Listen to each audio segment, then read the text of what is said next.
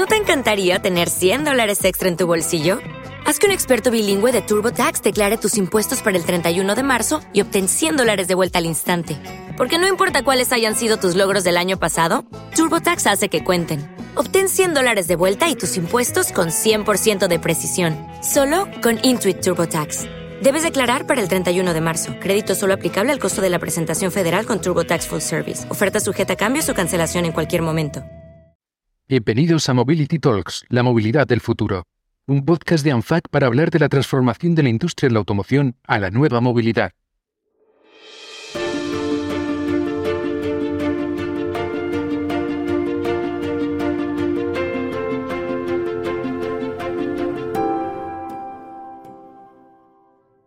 La entrada de nuevas tecnologías y las mejoras de las telecomunicaciones hacen que cada vez tenga una mayor importancia la generación y gestión de los datos. En la era de la hiperconectividad estamos generando datos de forma constante, por lo que es clave protegerlos y hacer un buen uso por parte del ciudadano de esos datos. En este paradigma se encuentra la automoción, concretamente el vehículo conectado, cada vez más asentado ya y es una realidad en las sociedades de todo el mundo y que está definiendo las nuevas tendencias de la movilidad y donde en este nuevo contexto la seguridad de nuestros datos y las comunicaciones entre vehículo y entorno van a ser, serán y ya son un elemento clave. Soy Félix García, director de comunicación de ANFAC y para hablar sobre ciberseguridad en la era del vehículo conectado hoy contamos con Miguel Ángel Cañada, responsable del Centro de Coordinación Nacional del Centro de Competencia que es INCIBE y también con Azucena Hernández, consejera delegada de Eurocicar. Empezamos. Bueno, para que los oyentes se hagan una idea, eh, ¿qué papel juegan los datos en el futuro de la movilidad y de los automóviles, eh, Azucena? Bueno, primero gracias Félix y gracias también a ANFAC por contar conmigo para charlar sobre ciberseguridad aplicada a los vehículos y compartir eh, también mesa y mantel con Miguel Ángel, que bueno, es una, es una eminencia. Eh, pasando a tu pregunta, los vehículos registran y almacenan cada vez más datos. Dice, ¿con el objetivo de qué? Pues de mejorar sus capacidades para consumir menos o ser más ecológicos, para aumentar el confort del conductor y los pasajeros, y por supuesto para mejorar la seguridad, entendida como safety. Con eso lo que se pretende es minimizar el factor humano dentro de la ecuación de ciberseguridad. Por ejemplo, detectando el cansancio del conductor, una velocidad inadecuada o un obstáculo en la vía.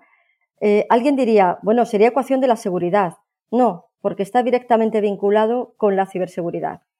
Pero entramos en acción. Todos estos datos nos pueden cambiar la vida, porque eh, ese coche que conducimos y que usamos es una fuente de secretos revelamos a nuestro vehículo mucha información personal que a su vez se podría estar revelando al fabricante, a los proveedores de servicios, a los investigadores, a los talleres y por supuesto, ojo, ¿eh? a los crackers.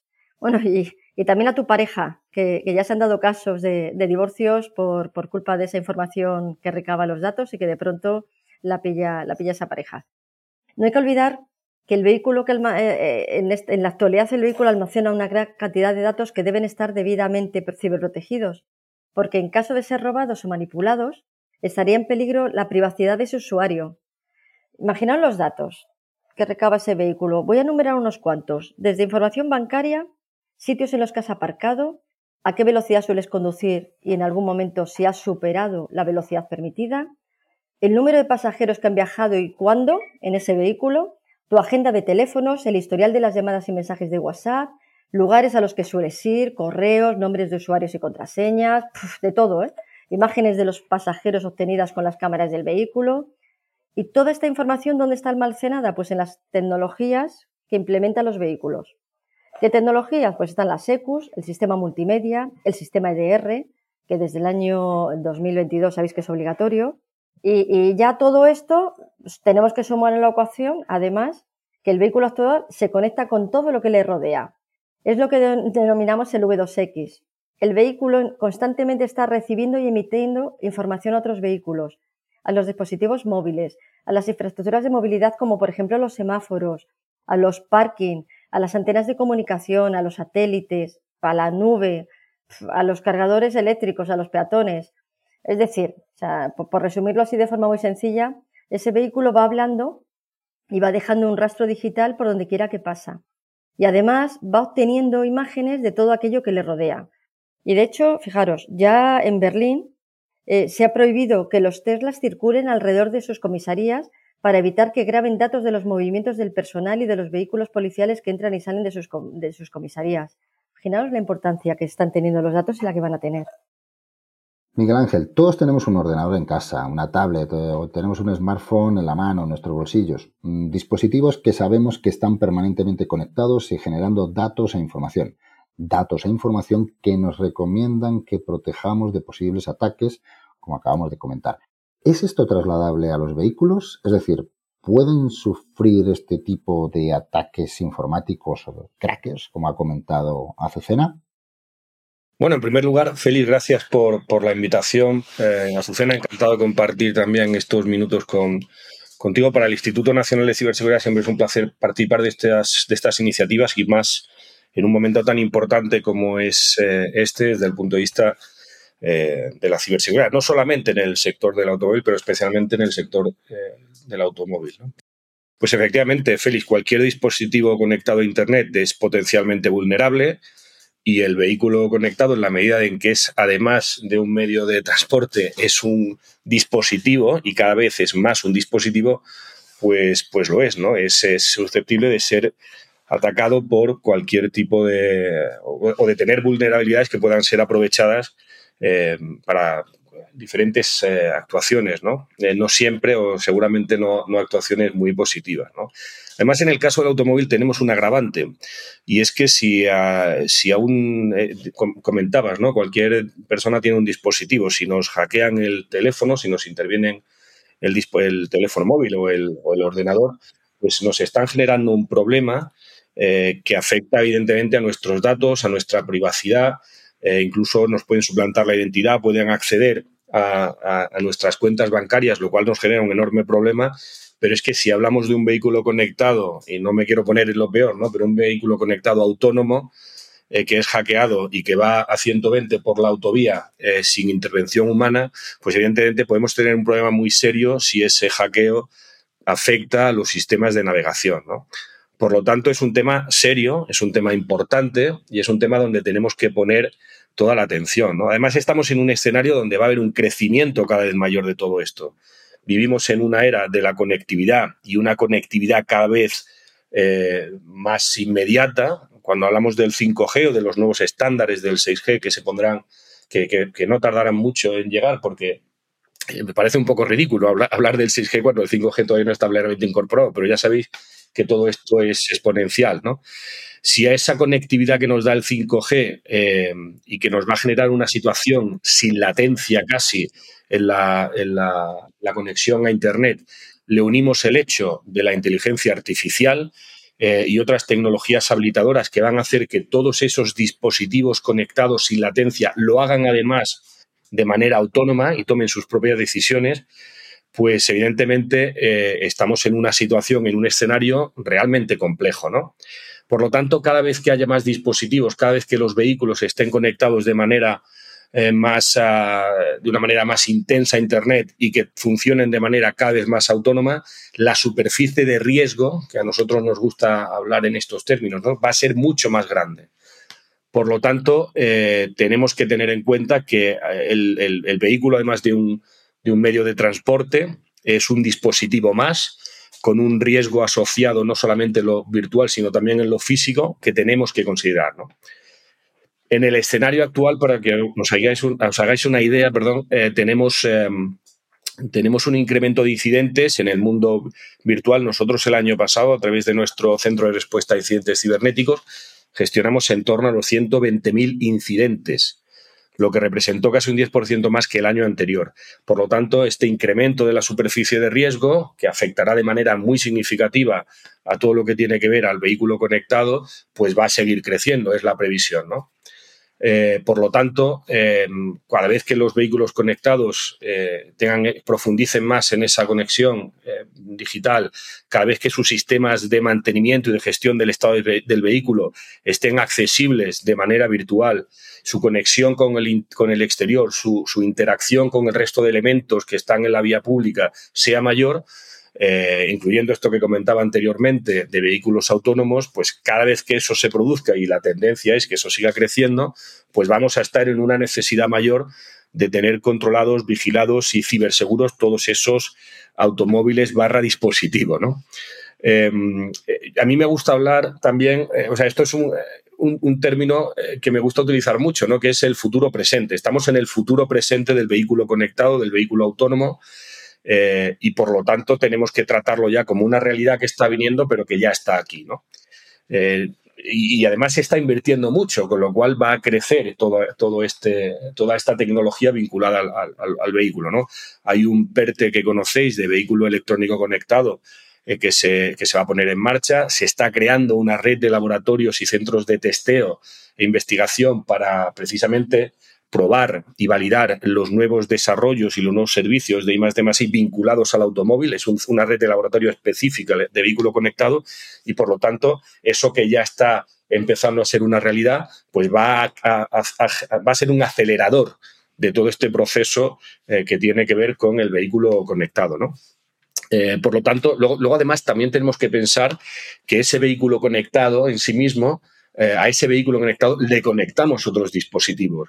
Eh, le, le, conectamos el, smartphone para utilizar las aplicaciones de navegación, le conectamos un USB en, aquellos coches que ni siquiera son eh, autónomos digitales conectados, le conectamos un USB eh, para, para, para, incorporarle música, ¿no? Por ejemplo, entonces, no solamente es la propia vulnerabilidad del vehículo, sino todos los dispositivos que vamos a conectar y vamos a seguir conectando a, a ese dispositivo que es el coche, ¿no? Creo que, en todo esto, eh, evidentemente, tenemos que tomar una, posición eh, muy clara de la importancia que tiene investigar y que tiene asegurar que ese dispositivo barra vehículo sea, funcione de manera adecuada. Y, nosotros lo hacemos, por ejemplo, a través de, las, eh, pues de la Oficina de Seguridad del Internauta, ¿no? donde ponemos a disposición de los ciudadanos recomendaciones para un uso seguro de estos dispositivos, incluyendo el vehículo conectado. ¿no? Entonces, eh, cosas tan sencillas ¿eh? como que, por ejemplo, ese USB que se conecta al, coche, pues solo tenga la información necesaria, como tienen pues, los archivos de audio, pues es una manera muy clara de, de, proteger mejor o de elevar nuestra protección, ¿no? O que cuando conectemos un smartphone para utilizar el navegador, pues que tengamos actualizado el sistema operativo de ese smartphone, que las aplicaciones que vayamos a utilizar también estén actualizadas, incluso disponer de algún tipo de antivirus o, de hacer periódicamente algún tipo de, revisión para, para, que ese dispositivo, ese teléfono que conectamos al coche, no nos introduzca un elemento de riesgo. ¿no? O sea, sin duda, eh, volviendo un poco a, o por resumir un poco la respuesta a tu pregunta, yo creo que estamos eh, en una realidad eh, que es que efectivamente los, los vehículos, además de coches, son dispositivos y por lo tanto tenemos que tener que tomar todas las precauciones que tomamos como, cuando nos conectamos con el ordenador eh, fuera de la oficina, fuera de, un entorno seguro. Tenemos que tomar ese tipo de precauciones también con los vehículos todo tipo de precauciones, Miguel Ángel, demasiadas precauciones en, este, este, mundo tan rápido en el que vivimos y que, vamos a toda velocidad. Entonces, eh, eh, Azucena, de todo lo que nos ha dicho eh, Miguel Ángel, al final, entonces, ¿cómo, ¿cómo logramos o cómo se logra proteger los datos que se derivan del coche conectado? Y, que, que también, como ha señalado Miguel Ángel, pues nuestro uso afecta también. Félix, llevo muchísimos años repitiendo ya por donde voy que el coche que circula por nuestras carreteras es un gran ordenador con ruedas que está expuesto al ataque de un cracker y que se debería proteger de igual forma o incluso más de lo que se protege un móvil, un ordenador personal o un servidor de una empresa porque en ese vehículo viajan personas y por tanto no solo está en juego su privacidad, sino algo mucho más importante, sus vidas. Y esto es un, algo que tengo grabado y muy interiorizado. Y dices, siempre repites lo mismo, pues eh, es, es verdad, pero es una realidad. Por suerte no estamos solos y ahí vienen las buenas noticias. Como también ha dicho Miguel Ángel, en nuestro caso hemos conseguido que Eurozipcar sea un referente en Europa y que exista una normativa europea de ciberseguridad para vehículos, la UNECE R155. A partir de julio del año que viene, obliga a todos los fabricantes eh, y a todos los vehículos, o sea, coches, camiones, autobuses, furgonetas o remolques que se fabriquen en y para Europa, que deban cumplir unos requisitos mínimos de ciberseguridad. Esta normativa de ciberseguridad es muy completa.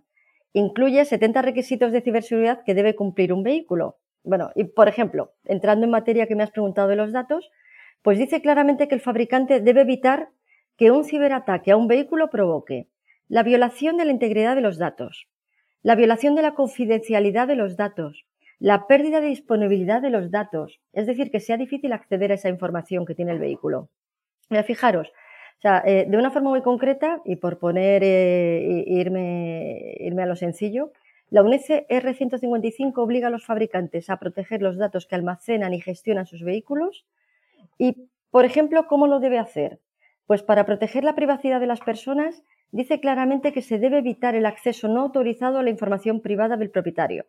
O sea, es quién es, eh, los datos de su cuenta bancaria, la ubicación, la identificación electrónica del vehículo. Por otra parte, también indica que el fabricante debe implementar soluciones para evitar que se pueda falsificar la identidad o manipular los datos de ese vehículo. ¿Cuáles son los datos? Pues el kilometraje, la velocidad de conducción, enviar mensajes falsos e indicaciones al conductor, a través del TPMS eh, de, los, neumáticos, eh, un cracker puede enviar eh, un mensaje, por ejemplo, diciéndole que los neumáticos del vehículo están totalmente desinflados cuando están con una presión correcta. Entonces, ¿qué provoca con eso? Que el, usuario pueda aparcar el vehículo, diga, me, estoy asustando, me dice alerta, detén tu vehículo. Entonces lo aparca. En ese momento un cracker acciona los, las ventanillas del vehículo y con el sistema les consigue abrir también las puertas de ese vehículo, imaginaros las consecuencias graves que puede tener el caso de alguna autoridad. O sea, pues hablamos de la posibilidad de un secuestro encima facilitado por, esa autoridad. Bueno, también, por no desviarme y no alarmar, también eh, eh, les obliga a las marcas a que tienen que evitar que existan fallos de software o que la información del primer propietario del vehículo pase al segundo dueño. O sea, fijaros qué sencillo, ¿eh? O sea, si, un vehículo se va a vender en el mercado de ocasión a otra persona, se tiene que pasar sin datos. Entonces, para ello, por ejemplo, ¿qué hacen los fabricantes? Pues ofrecen la posibilidad de que el usuario por sí mismo pues, pueda resetear los sistemas del vehículo y eliminar cualquier dato personal sobre él. También, ¿qué están haciendo las marcas? Yo siempre defiendo a los fabricantes porque creo que cuando se trata de seguridad eh, de la vida de las personas y en este caso añadimos ahora privacidad, pues se dejan, ponen toda la carne en el asador. O sea, cada vez que se ha detectado, tener las llamadas a revisión, que hay un problema de seguridad, rápidamente eh, se ponen manos a la obra y tenemos casos en la historia como el Mercedes Clase A, como la marca rápidamente reaccionó y buscó todas las, eh, implementó todas las soluciones posibles en ese vehículo. Bueno, pues en este caso también están trabajando en el desarrollo de tecnologías.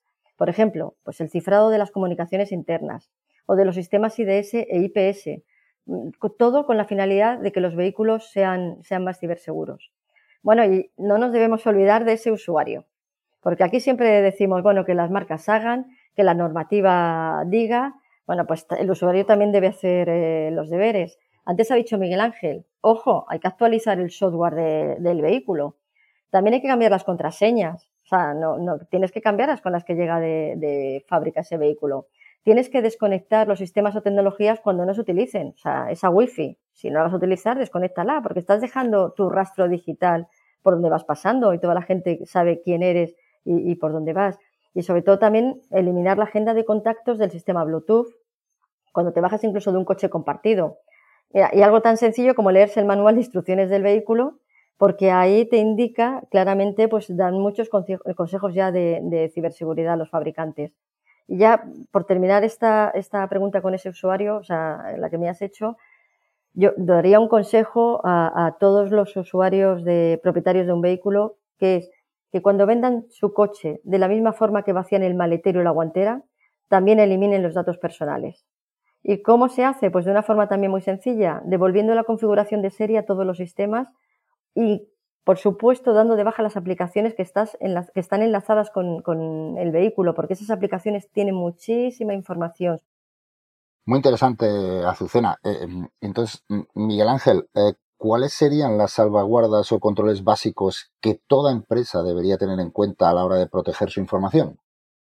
Pues mira, Félix, em, ah, yo, creo que cuando, eh, o sea, posiblemente los datos, y, va un poco en la línea también lo que apuntaba Azucena, con, yo creo que con mucho acierto, ¿no? Posiblemente los datos eh, pues, o son o están en camino de ser em, el principal activo que tiene una empresa, que tiene un ciudadano, ¿no? Porque hoy en día compartimos todo en Internet y no estoy hablando de que subamos fotos a Instagram, eh, compartimos todo porque nuestros dispositivos están conectados.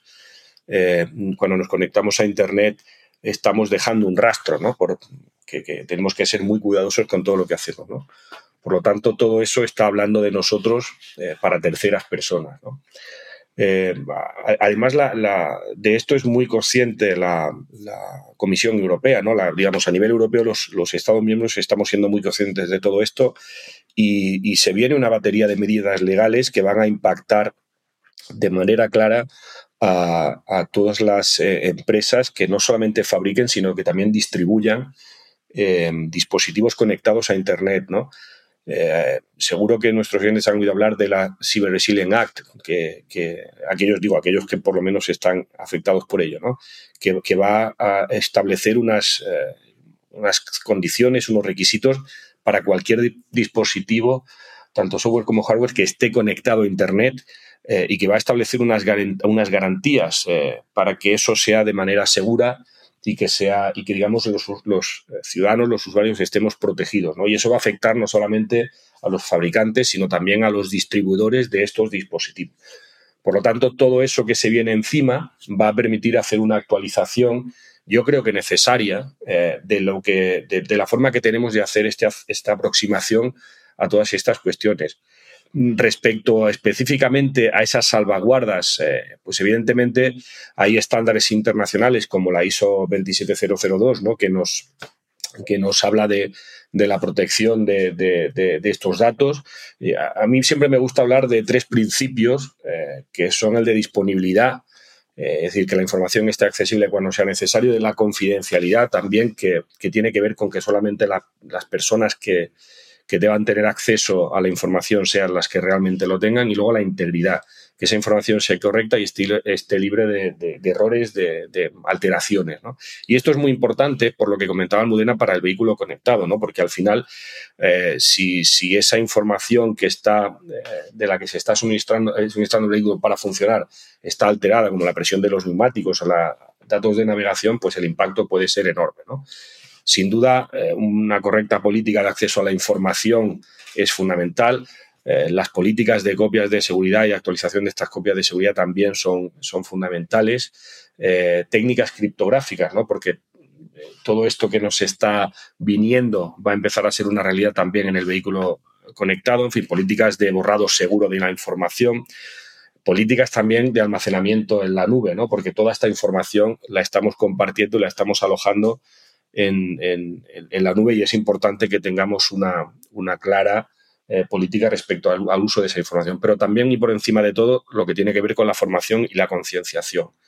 Es fundamental tener eh, políticas claras eh, y actuaciones claras vinculadas a, esa prevención personal de, la, de cuando un ciudadano, cuando un usuario, cuando un empleado de una empresa se acerca a todo esto que tiene que ver con, los datos. La, protección, la salvaguardia de los datos en un mundo cada vez más conectado va a generar un enorme debate. Eh, en Europa somos eh, champions en, regulación y, yo creo que ahí, en ese sentido, para lo bueno y para lo malo, ¿no? Somos champions, pero en ese sentido yo creo que vamos a establecer políticas que van a establecer una línea de trabajo para el resto de, regiones eh, y que en este caso, en, el caso de los, de los de esos ordenadores sobre ruedas, ¿no? Que, más o menos decía Azucena, ¿no? Que cada, cada, cada, vehículo es un dispositivo, ¿no? Es un ordenador conectado a Internet, pues es en, en, el caso específico de, del vehículo, yo creo, del vehículo conectado, en este caso, yo creo que va a ser sin duda muy importante que, vayamos interiorizando y anticipando toda esta legislación que nos va a impactar y que va a permitir también que, bueno, esos escenarios que, comentaba Azucena, ¿no? Pues no se produzcan. Esos escenarios me refiero pues a ese coche que te hackean cuando estás eh, en, camino y, te generan un problema serio, ¿no? Yo, creo que se está trabajando en la línea adecuada y tenemos que estar muy pendientes de, todo lo, de toda esta normativa que va a estar aterrizando en los próximos meses, años y que nos va a permitir garantizar esa seguridad eh, de los usuarios en los vehículos conectados, ¿no? que además no hay ninguna duda eh, de que esa conectividad no es el futuro, es el presente, es buena, nos, aporta innumerables beneficios, nos permite, yo, creo que, todos los que hemos pasado del mundo analógico, de mirar el mapa este de carreteras al navegador, no hace falta que nos expliquen las bondades de que los vehículos estén conectados, pero tenemos que hacerlo, ese camino lo tenemos que recorrer, esa carretera la tenemos que andar de una manera segura y confiable ojalá, ojalá. Yo creo que, todos somos ya, ya por, de por sí, ¿no? Eh, los ciudadanos confiados. El problema es que tenemos que tomar medidas, como estáis diciendo. Entonces, eh, eh, a pesar de tomar estas medidas, Azucena, ¿cómo puede saber un usuario o, un conductor que su vehículo está sufriendo o ha sufrido un ciberataque y, qué consecuencias, aunque ya se han enumerado algunas, puede traer pues, pues para la seguridad de él mismo y de sus ocupantes? Esa es la gran pregunta que cada vez más está haciendo la gente y eso significa que empieza a ser eh, pues una preocupación que tiene el usuario y que, como he dicho antes, las marcas están ya trabajando en ello y la, y la normativa. Entonces, eh, por ponerte un ejemplo, vamos a compararlo con el ordenador de casa o el que tienes en el trabajo. Pues en, en ese caso es algo muy sencillo de detectar. Por un lado, hay un antivirus que está instalado en el equipo y que te lanza una alarma para avisarte de que un archivo malicioso está intentando hacer las suyas y entonces lo bloquearía. También te alertaría si estás accediendo a una web con contenido peligroso o si abres eh, un email sospechoso que tenga algún archivo adjunto, pues eso, que suponga una amenaza para el dispositivo. Otro síntoma en el caso del ordenador, pues que empezaría a funcionar de forma extraña, que va lento, que hay fallos en la conexión wifi, bueno, y que no va, y que no rinde como cuando, cuando era nuevo. Entonces, dices, en el caso del ordenador, recibirías un email de un cracker avisando de que te ha robado la contraseña o que ha secuestrado tus archivos. Que devolverá, todo eso lo devolverá a cambio de un rescate en bitcoins, por ejemplo. Bueno, ¿qué sucede en el caso de los coches? Como eh, estamos eh, comentando, son ordenadores con ruedas y por desgracia aún no existe un antivirus que alerte de, de que está siendo ciberatacado, aunque yo creo que, que, cada vez va quedando, va quedando menos tiempo para ese momento. Entonces, ¿cómo puede tener indicios el usuario de que eso está sucediendo con su coche? Pues es muy sencillo.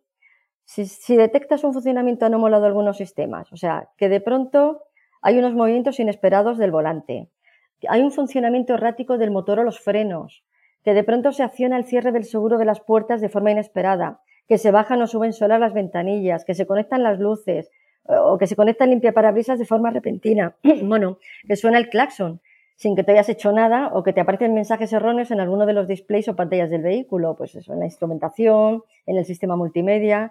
Bueno, pues ese momento es en el que te tienes que empezar a preocupar porque algo está raro pasando en tu coche y, puedes estar sufriendo un ciberataque.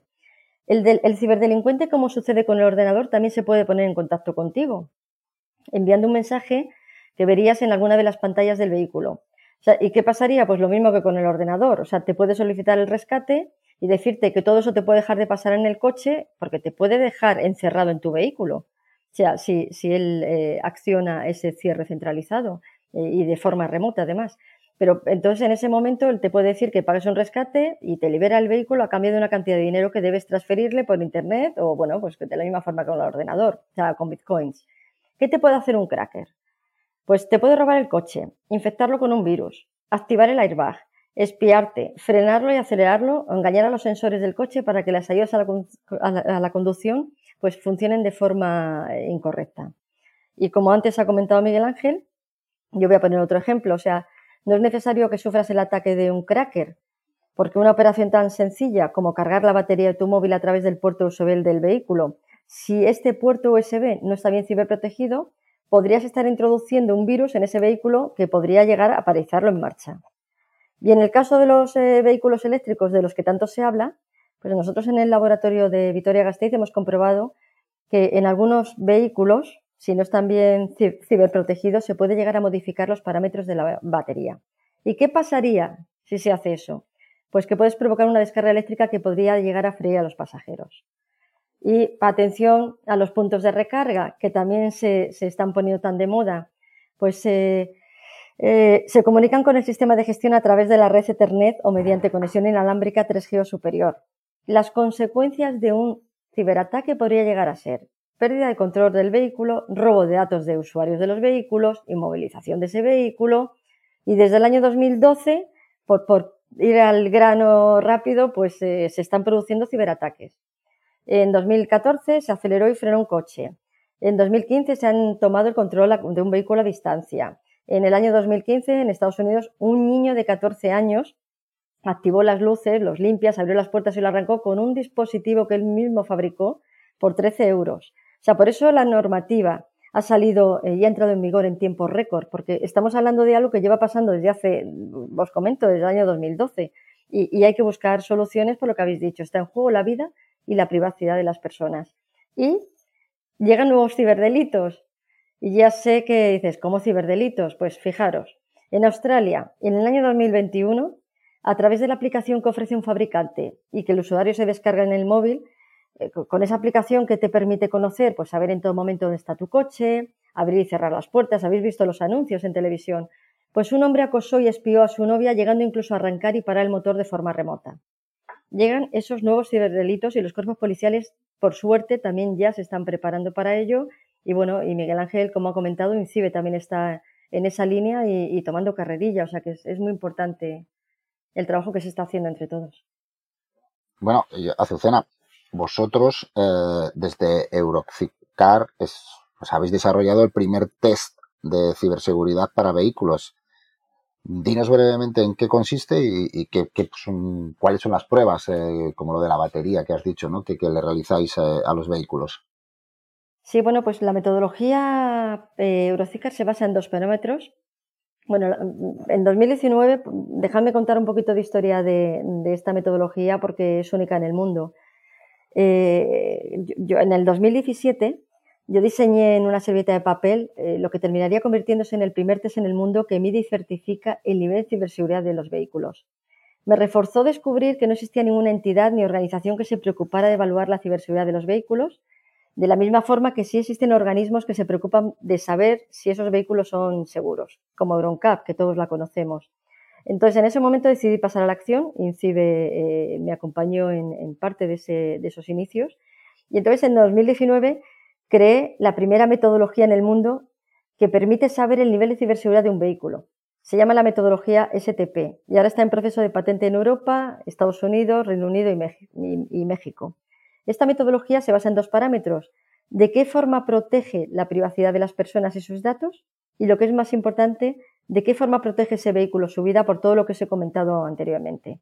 Me rodeé de los mejores hackers, ingenieros IT, probadores de coches y expertos en ciberseguridad y creé el, el, el Cybercar Lab, que es el primer laboratorio en el mundo que evalúa de una forma científica y objetiva el nivel de ciberseguridad de los vehículos. Entonces, bueno, ¿qué pruebas hacemos?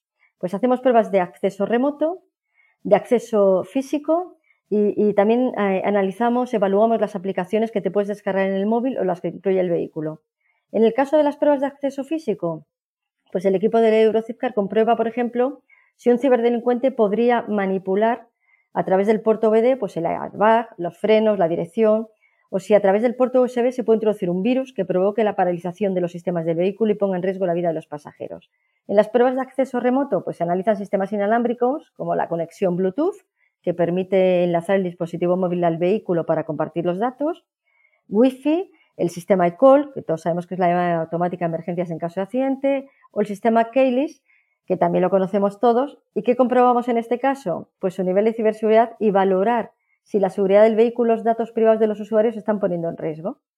En el caso de las aplicaciones, pues lo que hacemos es evaluar las vulnerabilidades de las aplicaciones que ya están integradas en el vehículo y también las aplicaciones oficiales de la marca que el usuario se descarga en el móvil y que, como os he comentado antes, pues eh, si se vulneran, pues eh, puede provocar incluso llegar a provocar un accidente. Imaginaos, Félix, cómo nos cambió la vida cuando recién salidos del confinamiento de la COVID-19, pues en 2020 la ONU nos da la razón cuando publica la normativa de ciberseguridad para los vehículos, la ONU R155, y esa metodología STP que cree responde a los requisitos que marca esta nueva normativa, porque la normativa aún no ha dicho cómo hay que, evaluar los vehículos. Y es ahí donde está el hueco en, este momento para todos nosotros. Otro importante, dejadme que lo cuente con esto termino, os prometo, es Pues que, gracias a la alianza estratégica que, hicimos con Enor, en 2022 en Euskadi, en España, conseguimos hacer historia al emitir el primer certificado en el mundo de ciberseguridad en vehículos. Y eso queda ahí, o sea, llegarán después más certificaciones, pero la primera se ha emitido aquí. Muy bien. Y de ello nos enorgullecemos y alegramos, eh, Azucena.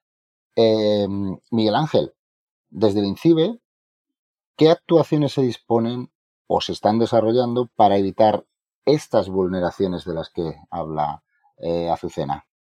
Pues mira, Félix, la, principal actuación siempre es la prevención. Eh, yo, yo, creo que esto es lo más eh, importante por todo lo que hemos estado hablando. ¿no? Al final, yo creo que, tenemos que tener en cuenta que más del 95% de los incidentes vinculados con la ciberseguridad tienen su origen en el factor humano. Por lo tanto, es importante que las personas que tienen en su día a día, ¿no? pero también que tienen acceso a sistemas eh, que tienen impacto en, en, eh, la, ciberseguridad de las, empresas, de las personas, eh, tengan esa o, trabajemos con ellos para que, para que actúen, trabajen, se, se, desarrollen con el mundo digital de la manera adecuada. Y aquí es donde más se está invirtiendo no solamente por parte de las administraciones, sino también por parte de las empresas, ¿no? con actividades de, muy variadas, ¿no? desde actividades de concienciación en general a, roleplays, entrenamientos, o sea, la parte, digamos, de prevención es, fundamental.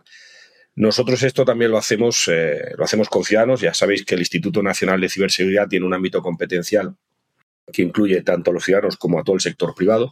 Y nosotros para los ciudadanos tenemos la oficina de seguridad del internauta eh, y también eh, IS4K, Internet Safe for Kids, que es específicamente para menores que son un público especialmente sensible.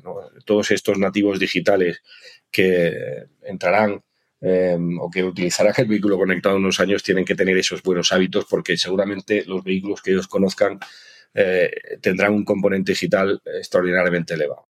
En el ámbito de la empresa trabajamos a través de Protege tu empresa, que es otro servicio que, realizamos desde INCIBE, que además de guías, recursos, herramientas, de manera general, pues eh, tienes, eh, está especialmente centrado obviamente en, pymes y en, y en, pequeñas empresas porque al final eh, son los que más tienen con el ámbito de Internet, pero también tenemos vectoriales, sectoriales, verticales en los que trabajamos directamente con, sectores productivos específicos. También como parte de esta prevención, desde nuestro centro de respuesta a incidentes cibernéticos, donde trabajamos enormemente la parte preventiva, disponemos de herramientas que nos permiten hacer frente a posibles riesgos eh, antes de que se produzcan, ¿no? Incluso en, algunos casos bloquear esos incidentes, detectar equipos vulnerables, etcétera, etcétera. ¿no? Para que os hagáis una idea de magnitud, en 2022, el año pasado, eh, documentamos más eh, cerca de 27.000 vulnerabilidades específicas, que eran un 20% más que el año anterior. Y, para, que, para que tengáis una, una, idea de la magnitud, ¿no? Nosotros vamos monitoreando la red para encontrar equipos vulnerables o dispositivos vulnerables. Los vehículos, insisto, son también un dispositivo y podemos llegar a encontrar unas 400.000 IPs eh, que, presentan vulnerabilidades, ¿no? que, son susceptibles de ser atacadas. Por lo tanto, todo ese trabajo de prevención es lo que nos va a, evitar que, luego tengamos que gestionar incidentes. En el caso del vehículo conectado, la prevención es especialmente importante porque si, eh, con los ejemplos que comentaba anteriormente Azucena, ¿no? si, si consiguen hackearte el sistema de electrónico de frenado de un vehículo, pues tienes un problema serio que no es lo mismo que intentar recuperar una cuenta que te han eh, que te han quitado, ¿no? que te han quitado en Internet, sino que eso te va a afectar en tu seguridad, tu seguridad y la seguridad del entorno en ese momento concreto. Con lo cual, eh, trabajar en esa prevención, en, tener, en, evaluar los riesgos que, tienen esos eh, dispositivos que son los vehículos, es especialmente importante. ¿no? De la misma manera que las infraestructuras críticas como la energía, eh, las centrales energéticas o, los hospitales son temas que tienen un impacto real, inmediato en la parte física, en la salud de las personas, en el acceso o la disponibilidad de sistemas productivos por falta de energía. En el caso del vehículo conectado, eh, pues evidentemente el impacto es enorme. ¿no? Por lo tanto, la parte de prevención, de aseguramiento previo es la más importante. Y nosotros estamos trabajando eh, de la mano de la industria para proteger los sistemas industriales y también para, para, favorecer que las empresas y los ciudadanos tengan esa eh, interconexión más, de una manera, digamos, más, más, fiable, más, más sostenible, más, más segura. Nosotros hay otra parte también importante que estamos desarrollando y que tiene que ver con este Centro Nacional de Coordinación, que es todo lo que tiene que ver con la I de en ciberseguridad. Eh, este Centro Nacional de Coordinación va a, digamos, a gestionar o a facilitar eh, toda la financiación que la Comisión Europea va, a poner a disposición de la industria eh, relacionada con la I de I en ciberseguridad.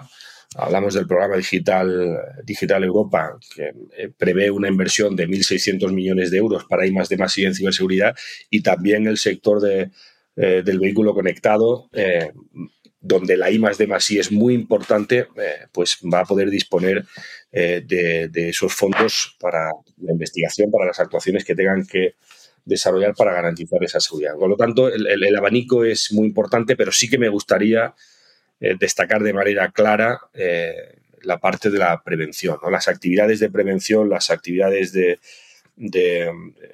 gestión preventiva de los sistemas de control industrial eh, creo que son muy relevantes específicamente para este sector que nos, que nos ocupa, el vehículo conectado.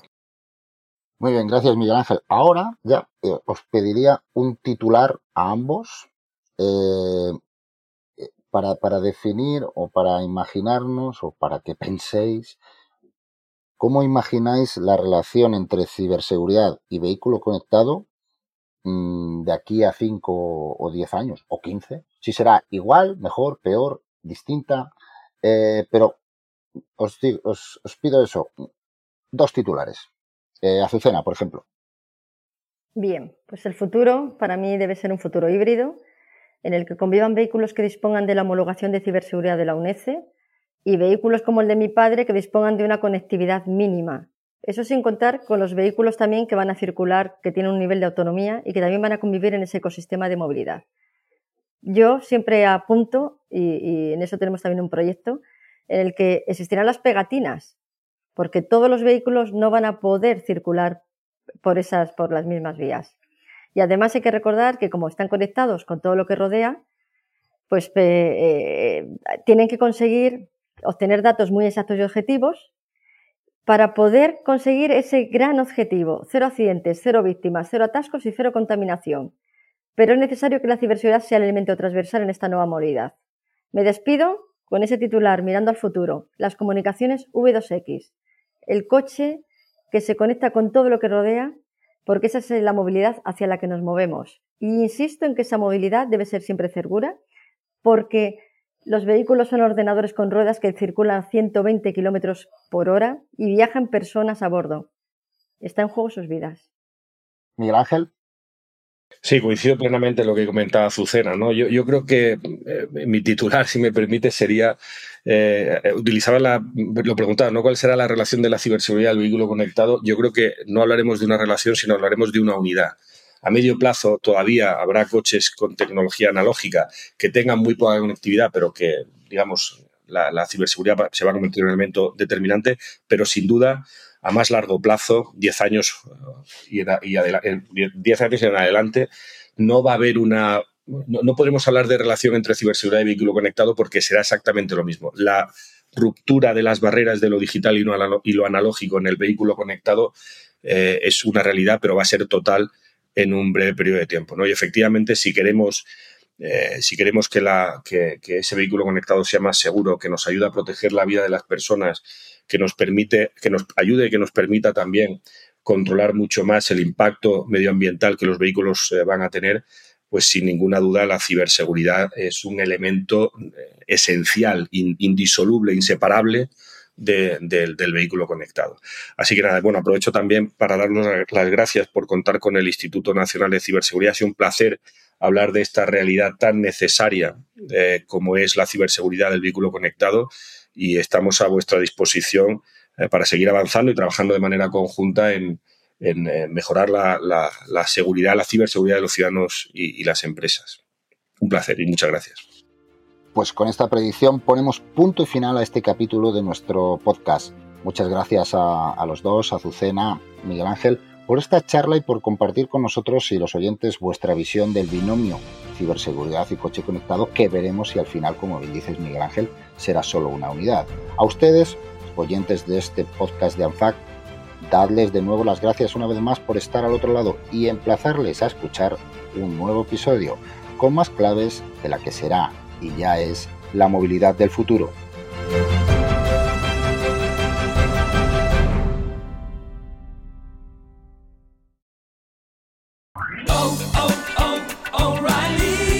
¿Necesitas ayuda? En O'Reilly Auto Parts te ayudamos. ¿Necesitas algún consejo? Te aconsejamos. Nuestros profesionales en autopartes están siempre disponibles para ayudarte a encontrar lo que necesites. Excelente servicio al cliente es solo una de las ventajas que ofrece O'Reilly Auto Parts. Los profesionales en autopartes. Oh, oh, oh,